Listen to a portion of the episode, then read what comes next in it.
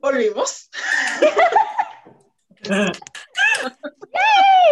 Nos extrañamos. Fue el, el, entre, entre temporada más corto de la historia. Aquí estamos de nuevo, primer episodio de la segunda temporada. Este, estamos muy, muy, muy contentas de estar de nuevo por este medio y venimos con un tema que representa mucho lo que estamos haciendo en este momento y es las verdades sobre ser creadora de contenido. Alejandra, Carolina y Saja son tres chicas en sus treintas, quienes a pesar de ser bien maduras para unas cosas, no lo son tanto para otras. Aquí se habla de mujeres con mujeres, por y para mujeres. Únete a esta conversación entre amigas para juntas derrumbar la idea de ser adultas mientras ellas viven su mundo entre pepas y canas. Eh, quería comenzar con este tema porque nosotros tenemos un grupito de WhatsApp, ese grupito donde nos contamos ciertas cositas para preparar estos episodios. Y ayer yo me quedo así, con la boca abierta, cuando Sam dice, Ale, no me des like en TikTok porque me va a dar shadow Es verdad, es verdad.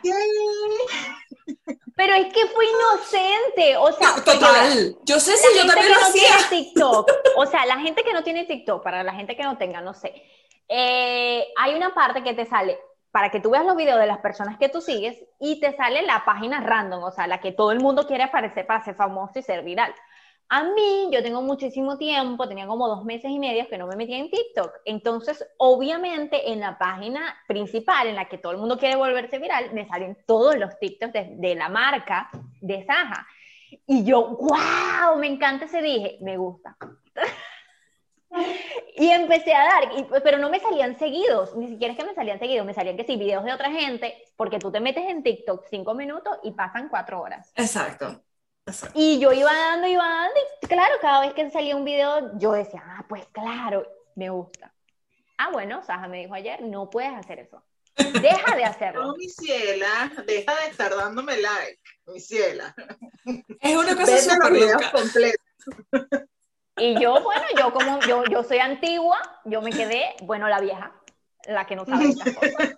Pero no se crean, o sea, yo me enteré por, eh, o sea, yo tengo mi TikTok que es Saja Casis, pero le abrí un TikTok a Fashion Geeks. Entonces, obviamente, lo que me encanta de TikTok es que uno tiene su grupito, por ejemplo, nosotros igual en cualquier cuenta siempre nos estamos siguiendo, pero eh, en la cuenta que más utilices tú eh, educas al algoritmo.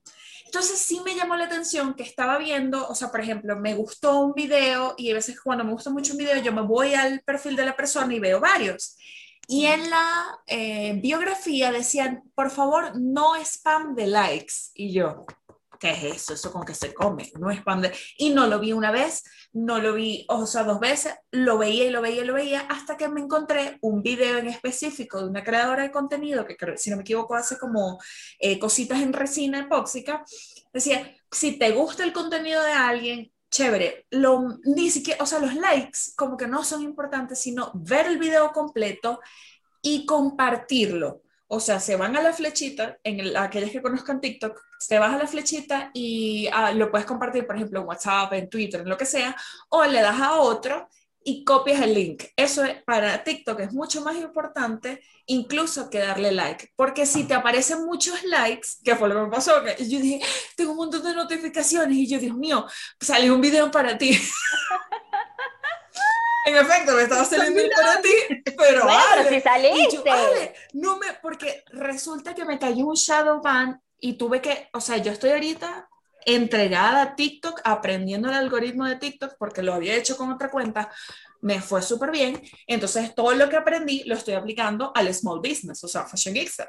Entonces, eh, los videos siempre, de hecho, siempre salen en para ti a las personas que te siguen. Si las personas que te siguen lo ven completo, lo comparten, lo comentan y después le dan like, el video sigue apareciendo. Entonces es como, o sea, como las personas que se siguen son tus hermanitos. Los que siguen a ellos pero no te siguen a ti, le puede salir. Entonces así es como se va expandiendo la onda. pues una cadena. Tal cual. Entonces me enteré eso, que no se puede dar like seguido porque TikTok lo toma como spam. y tenía un shadow ban que ni les cuento porque había, estaba subiendo como videos muy aquí y allá. Hubo uno que le fue muy bien, o sea, tenía como más de mil vistas y yo, ¡ah! ¡qué bueno! Le estaba yendo súper bien. Después no subí más y los videos pasaban 3, 4 días, cero vistas. Cero vistas, no se los estaba mostrando a nadie. ¿Por qué? Porque el algoritmo, si el algoritmo de YouTube te castiga, no te puedo explicar el de TikTok. El de TikTok después no se lo muestra a nadie. Me fui a investigar YouTube, cómo quitar el shadow ban de TikTok. y mínimo, por eso yo estoy entregado, o sea, no, no, de verdad me la mantengo en TikTok, porque no, eh, me parece que tiene mucho mayor alcance y mínimo dice que tienes que subir seis videos y lo hice literal por una semana y me quitó el shadow ban. Empecé a salirle mis videos a otras personas, ya les salía a mi mamá, yo no dejo que mami me dé like porque mami me hacía lo mismo y le dije, no, vas, me vas a hacer el que me ponga shadow ban y me dice, ay, ahora qué los veo. En resumen, el ser creador de contenido es, no es lo que tú piensas. No es, mamita. Hay que estudiar mucho, hay que hacer muchas cosas. Hay cosas que hay de atrás de las cosas que tú ves. Muchísimas. Por ejemplo, eh, las que nos están escuchando seguramente habrá alguna que no es creadora de contenido, no ha pasado esta experiencia, este, pero eh, todo comienza con voy a grabar. ¿Qué vas a grabar? ¿Cómo lo vas a grabar? ¿Qué vas a decir? ¿Cómo te vas a vestir? ¿Cómo te vas a, maquillar? ¿Cómo te vas a peinar? Porque no, o sea, cuando tú grabas un video no, es no puede ser un maquillaje normal que tú utilizas ahí por la calle, porque no se ve en la cámara. La luz se come el, los colores. Este, yo ahorita estoy, tú me ves así, así, de frente y parezco una payasita porque tengo más base la normal, más la, un labial más fuerte, algo para que se note un poquito más en la cámara. Este, que no te puedes poner cualquier cosa porque entonces que si la luz refleja, eh, rebota en la, cámara, entonces te come, te come el rostro. O sea, tienes como una serie de normas. Este, pero no, ya grabaste, ah, bueno, ya grabé, ya salí de eso. No, ahora es que empieza que vas a editar, que cuando lo subes, que si le falta subtítulos, que si le falta mejorar la iluminación, que si el audio salió mal, que tengo que repetirlo, que este salió desenfocado, que me interrumpieron, que ladró el perro. No, ¿dónde pones la cámara o el teléfono cuando no tienes eh, el, que te lo aguanta, sino que pones un montón de libros, un montón de cajas? trabajas con luz natural, trabajas con luz falsa. La otra vez estaba haciendo un en vivo, yo estaba ahí toda emocionada en mi en vivo, con un trípode, o sea, que tenía el trípode agarrando la camarita. Ah, bueno, el trípode se fue que, uy, se me cayó el rancho ahí en vivo. Tuve que recomodar la cámara, montarla donde lo tenía montado. O sea, horrible. Lo que yo también creo es de, de ser creadores de contenido, eh, añadido a esa primera cuestión, que Cara lo ve desde sus principios, mm, eh, comenzando a grabar. Pero ahora ser creador de contenido yo creo que es muchísimo más complejo, más que antes. Porque ahora no solo piensas, ah, bueno, tengo un blog para escribir o y tengo que tomar fotos, o tengo que también grabar para YouTube, sino que ahora tienes que diversificar tu contenido. Si tienes la página de Facebook, si en tu país es muy eh, utilizado todavía Facebook, hay gente que piensa que Facebook no es importante porque ya es aburrido, porque ya pasó de moda y es mentira. Eh, depende del país y de la región. Tienes que diversificar para Instagram. En Instagram tienes que diversificar para el feed, para las historias, para el IGTV, para el Reels. Vas a TikTok, diversificas en TikTok, o sea, y, tienes que mantener como que tu misma esencia. Para los millennials, yo creo que nos salió bien. ¿Por qué? Porque a pesar de que es un trabajón, los millennials tenemos como 500 personalidades. Eh, nos gusta el caramelo y nos gusta el limón. Y al mismo tiempo nos gusta la leche y al mismo tiempo nos gusta una torta. Entonces uno hace de todo en todas partes. Pero no es fácil porque una cosa es decir que eres creador de contenido y otra cosa es hacer contenido. Porque hacer contenido, infelizmente, se ha vuelto algo de vender cosas que no, no te gustan solamente porque te van a generar dinero, eh, de alguna forma, o te van a generar vistas o reproducciones, y vendes tu esencia, ni siquiera vendes tu esencia, porque tu esencia está tan escondida que vendes lo que te den por dinero, que está peor que que prostituirse, y diversificas tanto el, el, contenido que no es contenido, porque no estás vendiendo nada sustentable. Yo me acuerdo que una de las cosas que yo aprendí con esos youtubers, o sea, Sahamira y Carolina, eh, a través de los años con YouTube, es crear un contenido que busque la gente en Google. ¿Qué buscas tú como consumidor en Google? No en YouTube. ¿Qué buscas tú en Google? ¿Cómo hacer una torta tres leches? Inmediatamente te va a mostrar un montón de blogs, pero también te va a mostrar los videos más famosos en YouTube. ¿Por qué? Porque esa es la forma como el algoritmo, de Google piensa e inmediatamente manda para todas las demás redes sociales. Entonces, si tú no eres lo suficientemente inteligente y no estás suficientemente centrado en realmente ser un auténtico creador de contenido, vas a hacer cualquier cosa porque está de moda, porque genera números, porque genera reproducciones o porque te genera eh, ventas. Que infelizmente de eso están llenas las redes sociales ahora. Y es por eso que yo siempre digo, aunque estas dos mujeres me peleen, yo no soy creador de contenido, yo, mi contenido es realidad. Y mientras yo ofrezca realidad, tengo que vivir mi realidad y después aparezco, le echo un cuento y me vuelvo ahí. Bueno, eh, eh, yo creo que en, en, esencia ser un creador de contenido, aparte de todo el trabajo, que es maravilloso, porque si no lo haces obligado, es riquísimo, eh, es de verdad crear algo que va a quedar perpetuo para la vida. Creo, yo veo el balance entre los dos. Este, el, primero, el hacerlo así que sea perpetuo, evergreen sería la palabra, que esté siempre disponible, que sean preguntas que la gente busque y poder aparecer y seguir atrayendo vista a lo largo del tiempo y seguir ayudando porque lo que hace este tipo de videos Evergreen es que da un material que ayuda a las personas.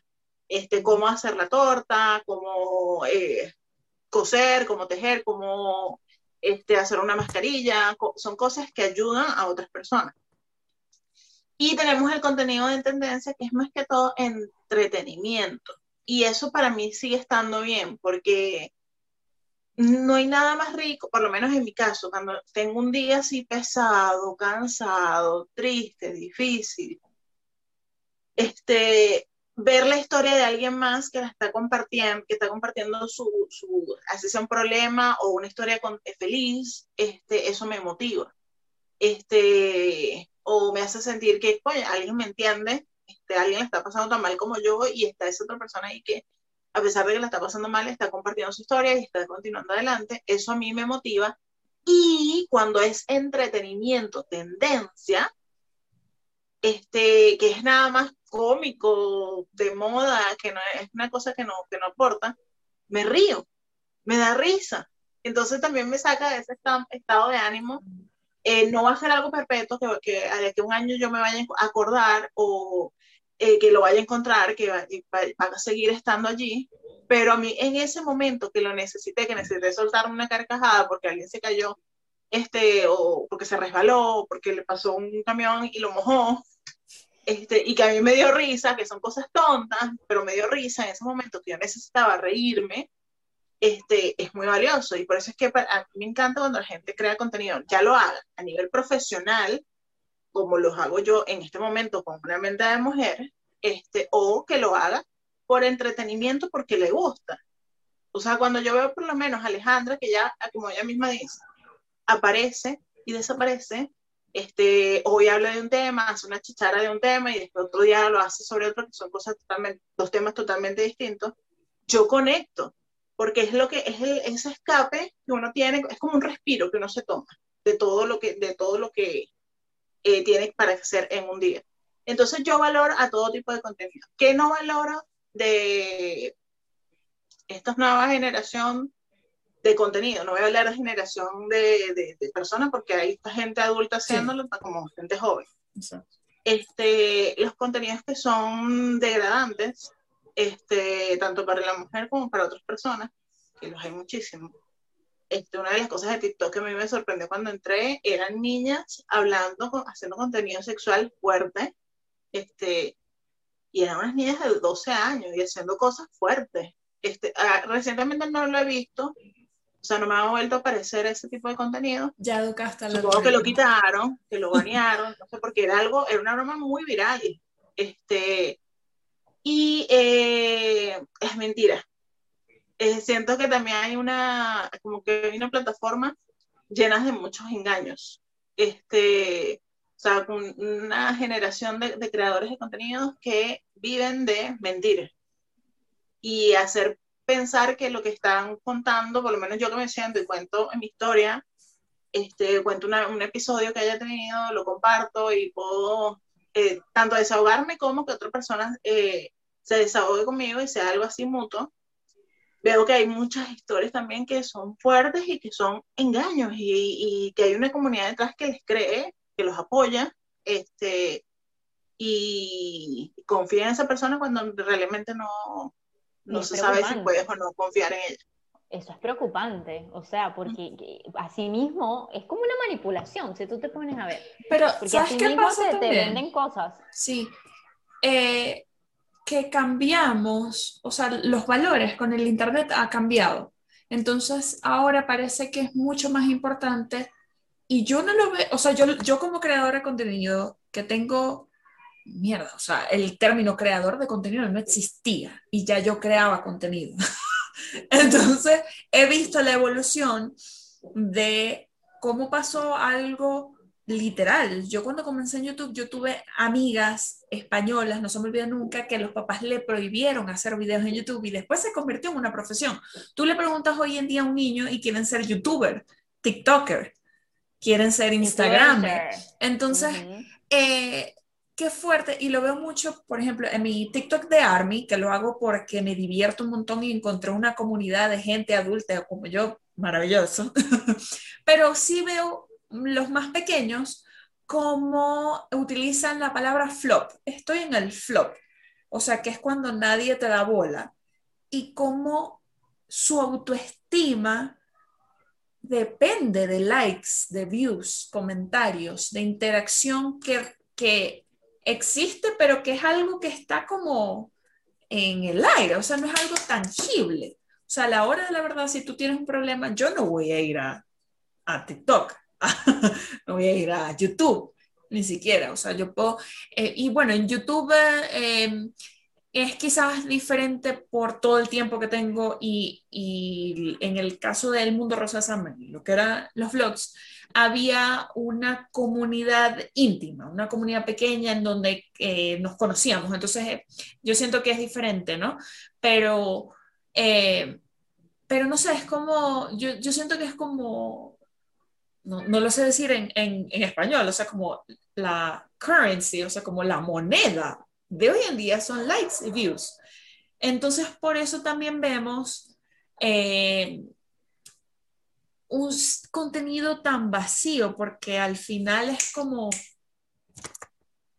lo importante es que sea relevante, para tener autoestima. Si, si yo me vuelvo viral, Sí, Exacto. Que no es que no existía antes, o que, solo que ahora es como más profundo. Y, y, por eso también vemos a mucha gente, creadores grandes, antiguos, buenos, eh, haciendo cualquier cosa. O mismos creadores muy buenos alejándose de plataforma porque sufren de depresión, porque sufren de, de, bromas locas, de desánimo y tal, y es porque, porque, o sea, te entregas de una forma y ves que no funciona, como que, ay, el video que subí ayer en, en, en Instagram, en TikTok, lo que sea, tiene mil vistas, pero el de hoy tiene cero. Y es como que la muerte, o sea, y no es mal, porque hay gente que trabaja de eso y es entendible, necesita tener una responsabilidad y todo lo demás, es, es lógico.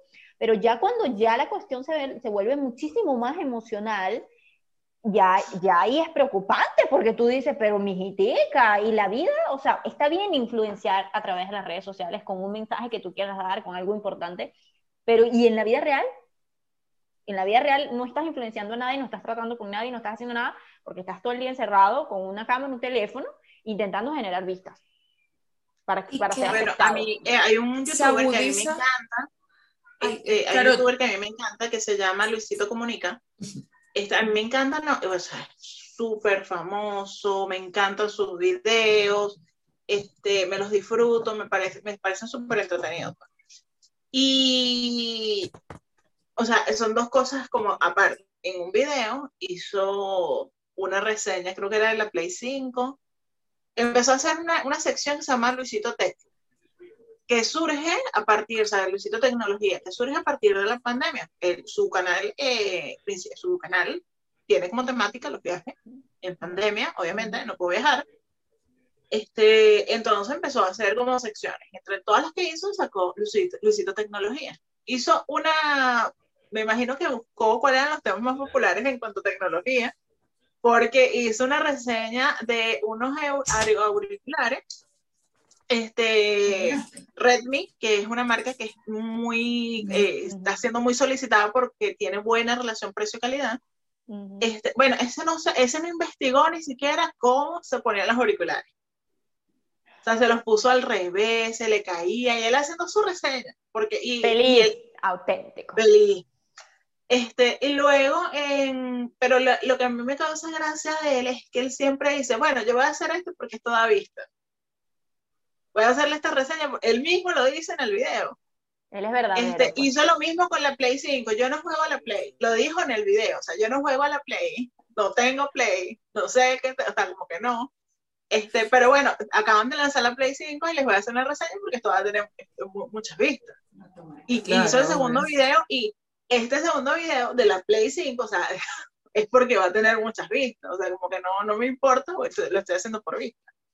Pero eh, en todo ese año 2020 le estuvo subiendo ese tipo de videos, bueno, todo el mundo quejándose porque cuando los auriculares no pegó, pero ni el nombre.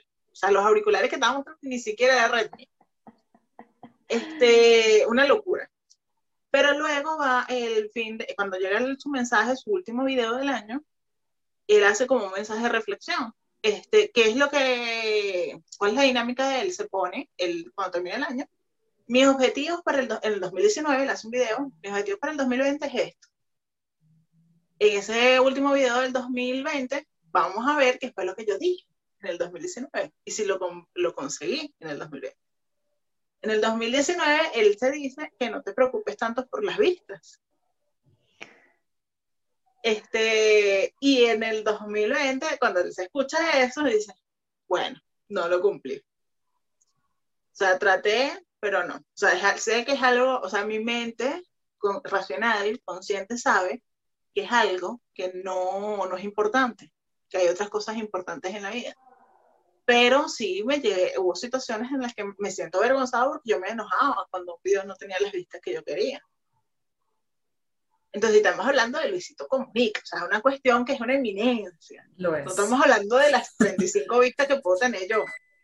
estamos hablando de millones. Exacto. O sea, como que él respira y son vistas. Entonces, eh, eh, es una necesidad de validación fuerte de los creadores. O sea, ya no estamos hablando del consumidor, de que ve los videos, que quiere ser, imitar, compararse. No, estamos hablando del creador como tal. Este caso, o sea, mira. O sea, a mí siempre me ha llamado la atención cómo ella le han dado duro porque no tiene el, el background perfecto porque tiene los platos sucios en el, o sea, cosas normales de la vida. Todos lo critican. Es, es curioso, yo creo que lo dijimos en eh, episodios anteriores que hablábamos de queremos cosas más reales, pero cuando nos muestran la realidad no nos gusta, es mentira, es mentira, no nos gusta. Y yo había hecho, o sea, por mucho tiempo, eh, me preocupaba por las vistas en el sentido, bueno, o sea, debe ser que a la gente no le gusta, pues, no le gusta lo que estoy haciendo. Y como dijimos al principio, todo lo que hay detrás incluso de, del mundo Rosa que es para documentar mi vida. O sea, hice esto, estoy haciendo esto. Entonces, en la, en la cuarentena me pegó bastante, no porque yo saliera todo el tiempo, no porque yo estuviera viajando, no porque, sino porque me sentí llegó un punto en que yo sentía que estaba en un loop en el que todo el mundo también estaba. Pero sí pasó esta situación bastante chimba en la que me molesté mucho porque es como, ay, tu vida es aburrida. Eso fue lo que yo, lo que yo leí, a pesar de que no fue grosera, la grosera fui yo. Ya me conocen, si saben cómo sé para qué me invitan. Pero e, ese, ese, ese reclamo de, ay, ya no conecto contigo porque tu vida es aburrida es como, pero ¿para qué lo ves? Para, o sea, no, no, no es como... Ayer vi, voy a ordenar, un poco mis ideas, pero ayer vi un video de, en TikTok que hablaba de, como les digo, TikTok, I love TikTok, hablaba de las personas creativas y que las personas creativas no lo peor que pueden hacer es tener un nicho, un nicho y quedarse en ese nicho. ¿Por qué? Porque te vas a hacer esclavo del nicho y llega un punto en que ya no lo vas a querer hacer más. Entonces, claro, esto llevado al, mundo del small business, de los negocios pequeños, los emprendimientos, yo amo hacer zarcillo, pero si me toca hacer el mismo zarcillo 50 veces al día, lo voy a odiar, no voy a querer hacer más zarcillo. Entonces, claro, hay contenidos, en el caso de Saja, que eran contenidos fijos que me gustan, pero llegó un punto en que la pandemia, el no salir, el fueron tantas cosas que estoy haciendo lo mismo y no siento que no salgo del loop. Me siento en el día de la marmota. A mí más me costó, por eso me han dicho, Saja, ¿van a volver los vlogs? No lo sé. No, no, no lo sé. Ahorita no lo siento. No, me siento libre y me, liber, me liberé de esa carga que si la tiene Luisito Comunica, que estamos hablando de Luisito Comunica, que tiene millones y millones de vistas, no la voy a tener yo, que soy una triste huevona que no llego a mil, a mil vistas por video. ¿Me explico? Entonces, es como, es muy alentador ver a alguien que uno admira, porque a mí me gusta mucho el contenido de Luisito, especial porque es de viaje, o sea, es, es pues, no, no, jamás va a ser repetitivo, ningún país es igual al otro, ninguna ciudad es igual a, la otra, o sea, es súper cool, ¿no? Pero, qué liberador ha sido este podcast para mí, número uno, el, el hacer cosas diferentes que siempre estamos hablando y tenemos puntos de vista tan distintos, pero igual no, nos queremos y nos respetamos y nos apoyamos y eh, era algo que yo no había hecho nunca. O sea, primero un podcast, segundo, eh, estar en un, como en un proyecto colaborativo. Pues siempre he sido como que yo solita, pues algo muy Aries de mi parte. Entonces, el quitarse también, la otra vez dejé unas cajitas de preguntas y respuestas. Y uno como creador de contenido, a veces uno se tiene que quitar las etiquetas que uno mismo se pone. Entonces, lo primero, no sé, yo toda la vida, yo les he comentado en esas cajitas de preguntas, eh, yo toda la vida me, me, dije que yo era youtuber pero a mí me cambié la plataforma y igual sigo, sé hacer videos, sigo haciendo videos. Eh, quizás ahora en historias, quizás ahora en IGTV, quizás ahora, ahora especialmente en TikTok. Pero, entonces ya no soy youtuber, soy creador de contenido, pero a mí lo que me gusta es crear, yo no me quedo quieta. Entonces, por la misma cuestión de YouTube, el blog, X, Y, Z, no tengo tiempo, no tengo tiempo, no tengo tiempo. Y este año me di la licencia, el permiso de recuperar cosas que me encantaban hacer, estar haciendo accesorios, el de repente maquillarme y no tomarme ni una foto. Y no quiere decir que el maquillaje quedó feo, no quiere decir que no me gustó, sino que es para mí lo que... Entonces, chama, toda mi, mi juventud, o sea, todos mis 20 fueron compartidos en YouTube y el a veces guardarse uno un poquito está bien y no es el fin, no es el fin del mundo. Y no, mi maquillaje no es menos bonito porque no tenga 100 likes. ¿Ves? Mm. Y, estoy tejiendo y es buenísimo para la gente ansiosa, se los recomiendo. Yo siempre he querido aprender, pero no. es lo máximo, es lo máximo. Entonces, él, también he aprovechado que mi mamá está acá, porque mami me decía, pero tú sabes tejer, porque tú sabes hacer la cadenita. Y yo, mami, pero no me acuerdo más nada. Bueno, vamos a sentarnos y nos sentamos y he estado tejiendo y, y no lo tengo que publicar, ¿sabes? Y no pasa nada, no es, no es menos válido, no es... Ahorita yo estoy en un, en un detox como creador de contenido y seguramente voy a volver, porque me parece muy famoso la gente que dice, me voy de YouTube y a las dos semanas vuelves. y los han hecho todo. Pero eh, en mi caso, esta pausa es como para, para reconciliarme conmigo misma y con esas ideas de, de verdad. A mí, me a mí me pegó muchísimo, muchísimo, muchísimo el ver que las vistas cada vez van disminuyendo y que el, el el consumidor ya no, ya no ve YouTube como antes, especialmente mm. porque YouTube cambió, o sea, la, sigue habiendo creadores de contenido, he encontrado maravillas, este año, por cierto, pero maravillas, unos videos larguísimos que me encantan de gente creativa, estudio, blogs, no sé qué, que es la onda en la que ando ahorita. Pero el contenido que se hace viral es más, por ejemplo, videos musicales, o sea, es más como mm, también muchas, muchas cosas de, que ven más los chamitos. Muchos creadores de contenido se fueron más hacia eso, porque les gusta, porque les da plata también. O sea, no hay que negarlo. a todo el mundo le gusta la plata.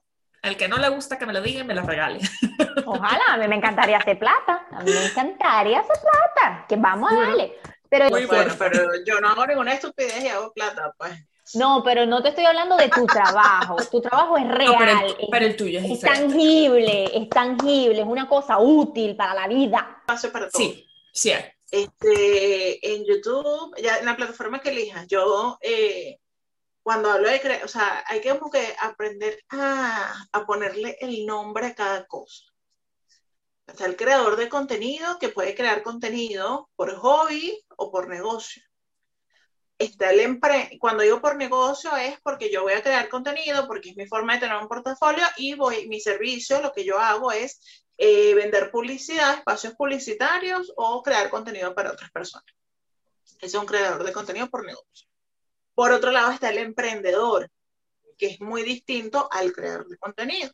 El emprendedor. Por otro lado está la dueña de negocio, que no es la misma que un emprendedor, como que cada cosa tiene su nombre.